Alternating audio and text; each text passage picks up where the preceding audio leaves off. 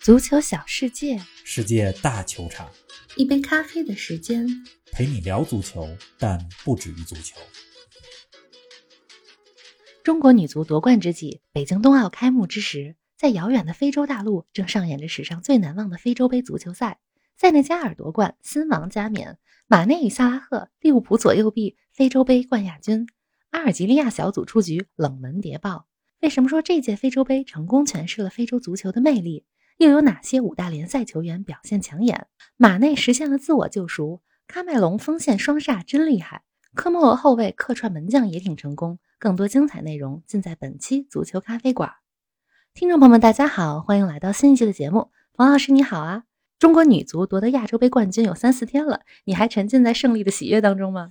林子好，听众朋友们，大家好。嗯最近大家不仅是在过春节，也是在过体育节。真的 是，从中国女足到谷爱凌，大家的民族自尊心爆棚。不过，就像上期节目咱们说的，胜利已经是昨天的事儿了。是啊，从今天开始，我们要在每一个普通的日子里关爱关中国爱女足。 是的，最近有句话挺流行的，叫做“你永远可以相信中国女足嗯，”。你猜怎么着？怎么着？在今天凌晨的意大利杯的比赛当中啊，国米主场迎战罗马，嗯，这是穆里尼奥重回意甲之后第一次来到国米的主场。是国米的球迷们打出了一个标语，上面写着写的什么？ “Forever Jose”，嗯，永远的穆里尼奥。是的，无论穆里尼奥这几年执教成绩怎么样，但是在国米球迷的心里，他是永远的神。这样的心情呢，也可以理解。非常可以理解。穆里尼奥呢，也是把掌声带走了，把三分留下了嗯。罗马客场零比二输给了国米。不过今天咱们这期节目啊，不说欧洲足坛，而是要说说非洲杯。是啊，就在周日的晚上，中国女足亚洲杯夺冠的晚上，非洲杯也决出了冠军。嗯塞内加尔点球大战战胜了埃及，成为了非洲杯历史上的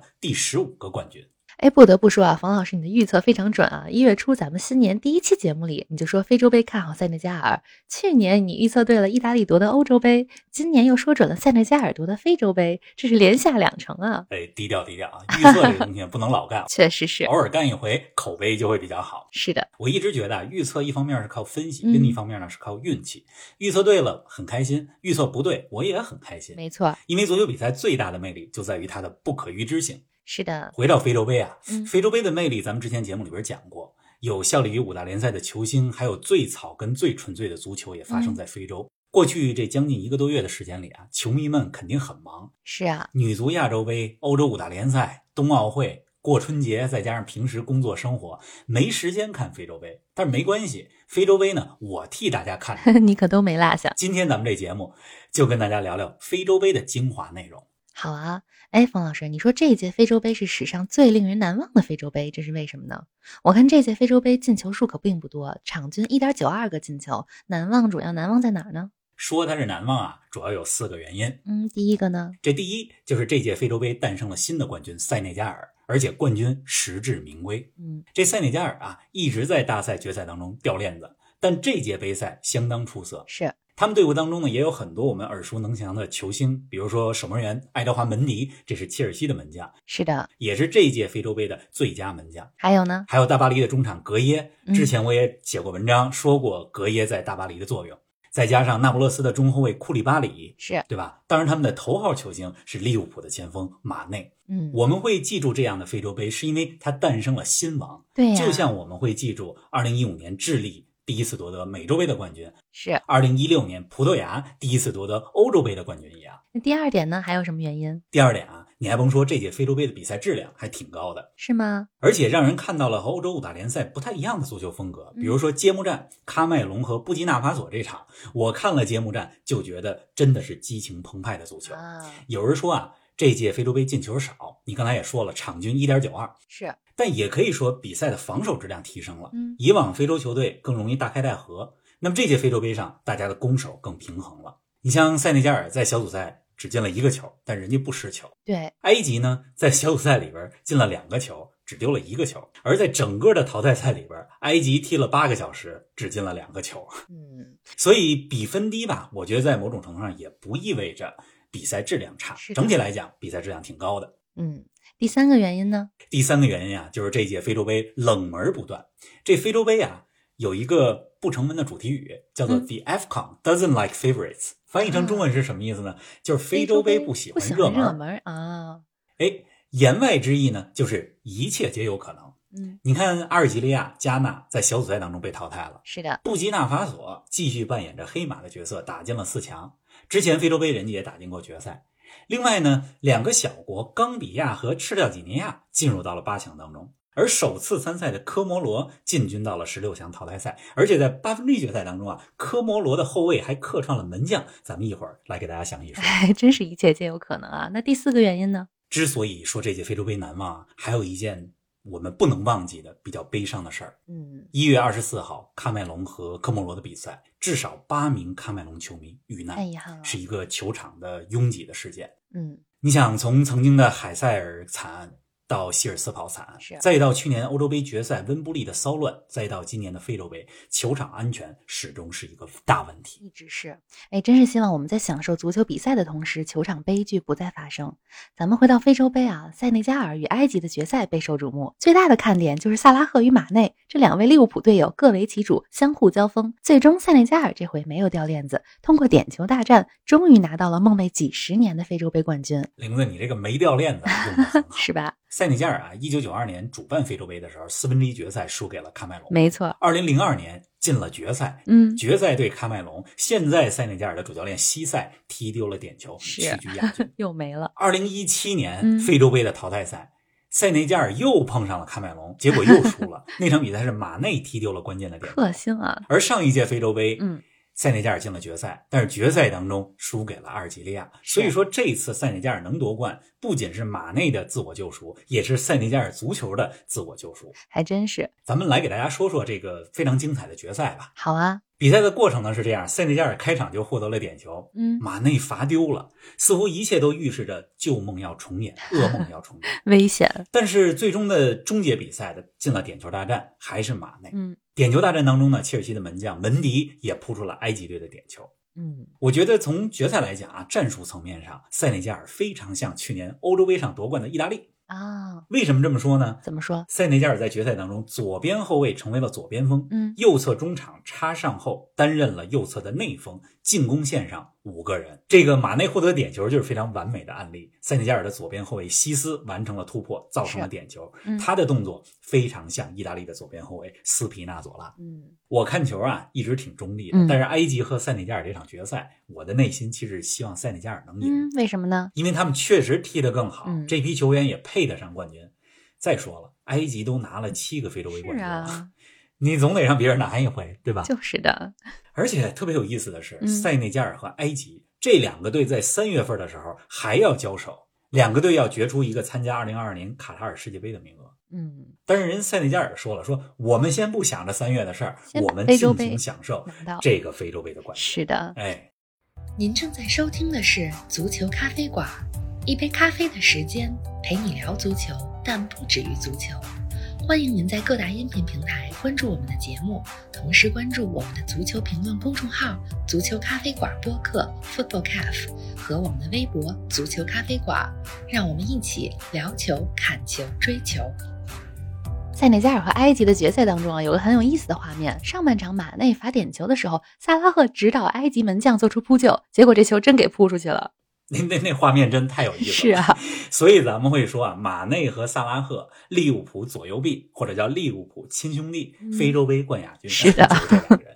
是的，那么这两个人呢，都为利物浦获得了英超、欧冠、世俱杯的冠 军。嗯但是两个人都非常渴望为自己的祖国夺得非洲杯，因为埃及，你甭看他非洲杯拿得多，二零零六到二零一零连续获了三届非洲杯的冠军，是，但是当时萨拉赫还不在埃及国家队队伍当中。嗯，那塞内加尔呢，这届赛事是最好的球队。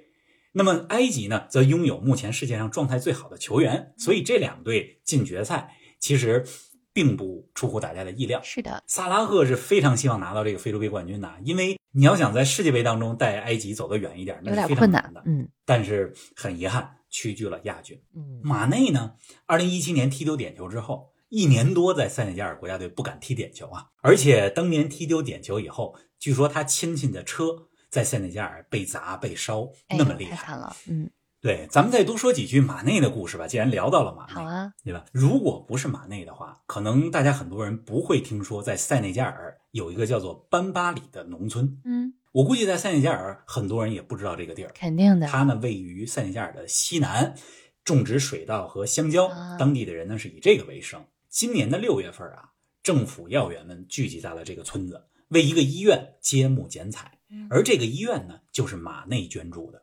我不知道大家看没看过马内的纪录片啊，有一个专门讲马内的纪录片，叫做《Made in Senegal》，嗯叫做《塞内加尔制造》。怎么说？里边呢有这么一句话，嗯马内呢说，在他父亲去世的那一年，他才七岁，是他父亲当时胃疼，因为当地啊没有医院，耽误了治疗，是啊，所以马内成名以后也回去村子里捐了一个医院。嗯马内呢当天也参与了剪彩，而在剪彩结束之后，人们找不着马内了，说去哪儿了？去哪儿了呢？结果呢，发现他在村子里的一棵芒果树下摘了一个芒果，大口咬了一口，啊，哎，人们说啊、原来超级巨星和村民们一样，都是这 么吃芒果。是啊，你从这个事儿，对吧？再到马内他的成长经历，他是从村子走向了达喀尔的足球学校，再到法国的梅斯，再到之后萨尔茨堡红牛，再到英超。总之，这一路走来，马内没有忘记当年的初心。不忘初心，是的，这非洲杯结束了，对吧？萨萨拉赫呢，人家回到了利物浦，有可能在今天晚上利物浦对莱斯特城的比赛当中出场。马内呢，还在塞内加尔庆祝呢，这庆祝一下也是应该的。是啊。哎，说完了埃及和塞内加尔，咱们再来关注一下其他几支强队的表现吧。上届冠军阿尔及利亚在小组赛就被淘汰了，令人大跌眼镜。这应该是本届非洲杯最大的冷门了吧？的确是最大冷门，谁也没想到这样的结果。是啊，小组赛前两场，阿尔及利亚零比零战平了塞拉利昂，零比一输给了赤道几内亚。嗯，你纵观这非洲杯小组赛前两轮，阿尔及利亚控球率百分之六十三是最高的，是在对手禁区里边的场均触球数也是最高的，但问题就是进不了球。第三场小组赛，背水一战打科特迪瓦，一比三输了球，打道回府。这个阿尔及利亚呢，有不少好的球员，马赫雷斯、本纳塞尔、本拉赫姆，但是这届比赛不知道怎么回事儿，就是感觉进不了球，总是欠门前一脚那么一下儿。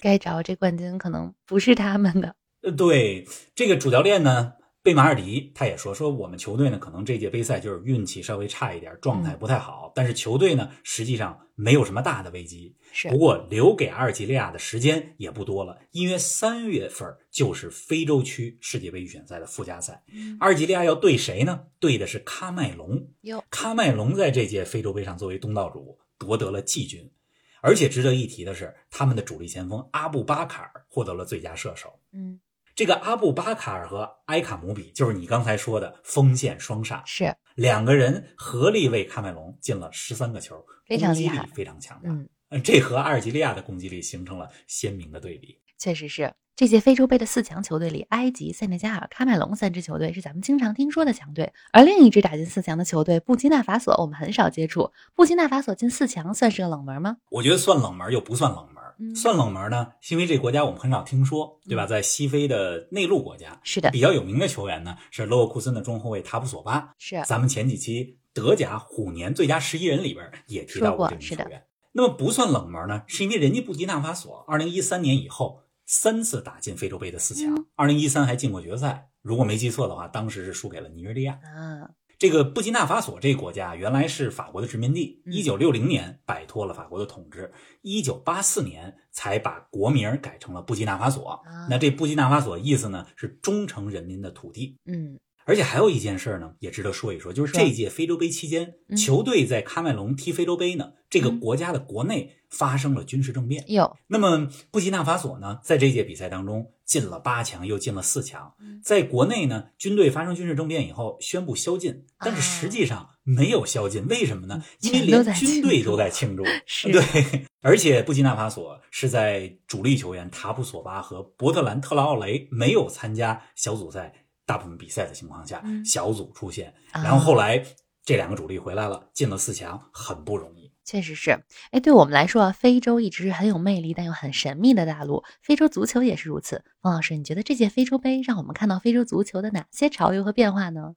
我想说三点吧，嗯你管它叫潮流也好，或者说叫变化也好。嗯第一点呢，是非洲的本土教练越来越多。啊你看上届带阿尔及利亚夺冠的贝马尔迪，还有这一届带塞内加尔夺冠的西塞嗯，这都是非洲本土的教练，是自己的人，而且他们在球员时期也担任过球队的队长，嗯这是一个挺可喜的现象。嗯，还有呢，那第二点呢，我觉得在非洲杯上，咱们也看到了很多振奋人心的画面，比如比呢，如说啊，塞拉利昂的门将穆罕默德·卡马拉嗯，在零封阿尔及利亚之后泪流满面。是啊，那么在随后对科特迪瓦的比赛当中呢，他也有不错的表现。你想，一个平民门将可以和阿贾克斯的阿莱、水晶宫的扎哈、阿森纳的佩佩这些知名球同员场同啊场，竞技，是啊，可能只有在非洲杯才有这样的景象。嗯，不敢想象，还有咱们刚才说到的科摩罗的门将，对吧？因为他的几个主力门将和替补门将新冠的原因、受伤的原因都打不了，啊所以在八分之一比赛当中是后卫来客串门将，嗯而且表现的不错，是，这都是非常有意思的现象。嗯，还有呢，另外一点呢，我觉得是这一届非洲杯再一次向世界证明，非洲杯这个赛事是非常重要的。嗯你想，利物浦三分之二的主力锋线都参加了非洲是啊杯，都而来且进了了决赛嘛，对，对吧？非洲杯尽管基础设施不好，判罚也需要改进，嗯但是非洲杯总能给人们带来快乐。我觉得这就是足球最大的意义。是的，也有球员呢通过非洲杯证明了自己，嗯比如莱斯特城的纳帕里斯门迪，上半赛季在莱斯特城没什么出场机会，嗯，那么莱斯特城昨天说下半赛季把他的名单给补报上去了，是啊让他能踢下半赛季的英超。是啊，而且纳帕里斯门迪还入选了本届非洲杯的官方最佳阵容呢，是最佳阵容我也看了，嗯咱们也可以跟大家简单说可以说，啊因为有些球员大家比较熟悉，来自于五大联赛，是也有几位大家不太熟悉。非洲杯官方评选的这个阵容啊是四三三，嗯，守门员爱德华门迪，切尔西的门将。后卫从左到右，西斯，这是塞内加尔的球员，效力于法国的乙级联赛的南希。两个中后卫，刚才咱们提到的德甲的塔普索巴，嗯还有埃及队的姆奈姆。右后卫是摩洛哥的阿什拉夫，是这是四个后卫。嗯，中场里边有布基纳法索的伊布拉辛图雷，他效力于埃及联赛的金字塔队，嗯还有刚才你提到的纳纳帕帕里里斯斯门门迪迪，这是莱斯特城的。是，另外一个中场呢，就是阿森纳的埃尔纳尼，埃及队的中场。嗯，那前锋呢？三个前锋，马内、萨拉赫占据两席，另外一个是阿布巴卡尔，他是这届非洲杯的最佳射手，打进了八个球。哎，今天非洲杯回顾的这个节目啊，我相信广大听众和我一样，不仅进一步感受了非洲足球的魅力，也跟着冯老师了解了不少地理历史知识。本周末欧洲五大联赛又有不少值得期待的比赛呢，冯老师给我们推荐几场？这周末啊，我给大家推荐两场意甲的强强对哪抗。两？个？因为意甲呢，现在是五大联赛当中冠军悬念最多的联赛。是啊，周日凌晨一点，那不勒斯对国米。国米目前在积分榜上仅仅领先那不勒斯和 AC 米兰一分。嗯，当然了，少赛一场。如果那不勒斯这周末能逼平或者战胜国米，那么意甲的争冠悬念会非常的大。有意思了。另一场呢？另一场意甲，周一的凌晨，亚特兰大对尤文图斯，嗯这是一场欧冠区的争夺战。尤文图斯在今年冬季的转会窗上表现非常不错，引进了弗拉霍维奇和扎卡里亚，是而且上周末赢维罗纳的比赛，这两个新援首秀就进球，啊对啊，所以看看这场尤文对亚特兰大表现怎么样。嗯，玲子，这个球迷们在过体育节，咱们下礼拜也挺忙的。周一早上，这是英超早咖，是下周中你猜怎么着？怎么着？欧冠回来。哎呦，所对以咱啊们，下周中特别欧节目冠的节目也得安排上，没错，是的。那大家看球愉快，看北京冬奥愉快，周一早上不见不散。不见不散。